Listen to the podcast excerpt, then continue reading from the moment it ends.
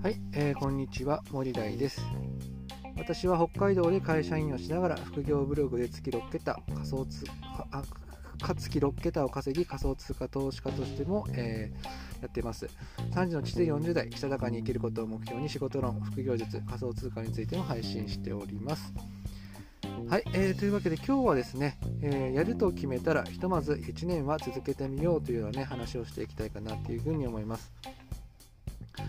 えー、やるやると決めたらねずっと継続すればいいじゃんって思うかもしれませんけども、まあ、やっぱりね成功するにはですねやっぱりね損切りがとっても大事なのかなというふうに思うんですよね。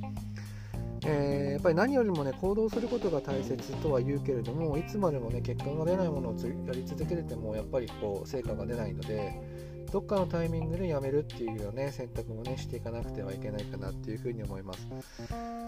ただですね、一度やってしまったからには、えーと、なかなか結果が出なくてもやめるのもやめるにもやめられないっていうようなことが起きてずるずるずるずるとやり続けてしまうっていうことがあるのでひとまずはですね1年間で決めてやり続けてみて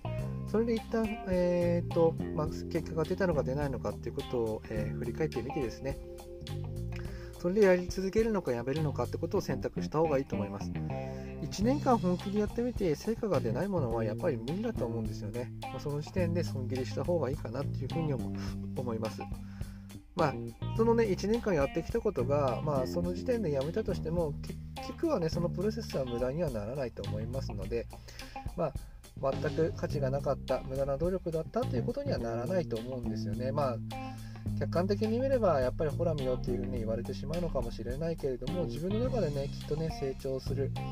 きっかけにはなるはずだと思いますので、えー、っと決してね無駄な努力ではないと思うんですよね。むしろねそこでねずるずるずるずると結果が出ないのに何年も何年もやり続けるっていう方がえー、っとまあ時間の無駄になってしまうんじゃないかなっていうふうに思うので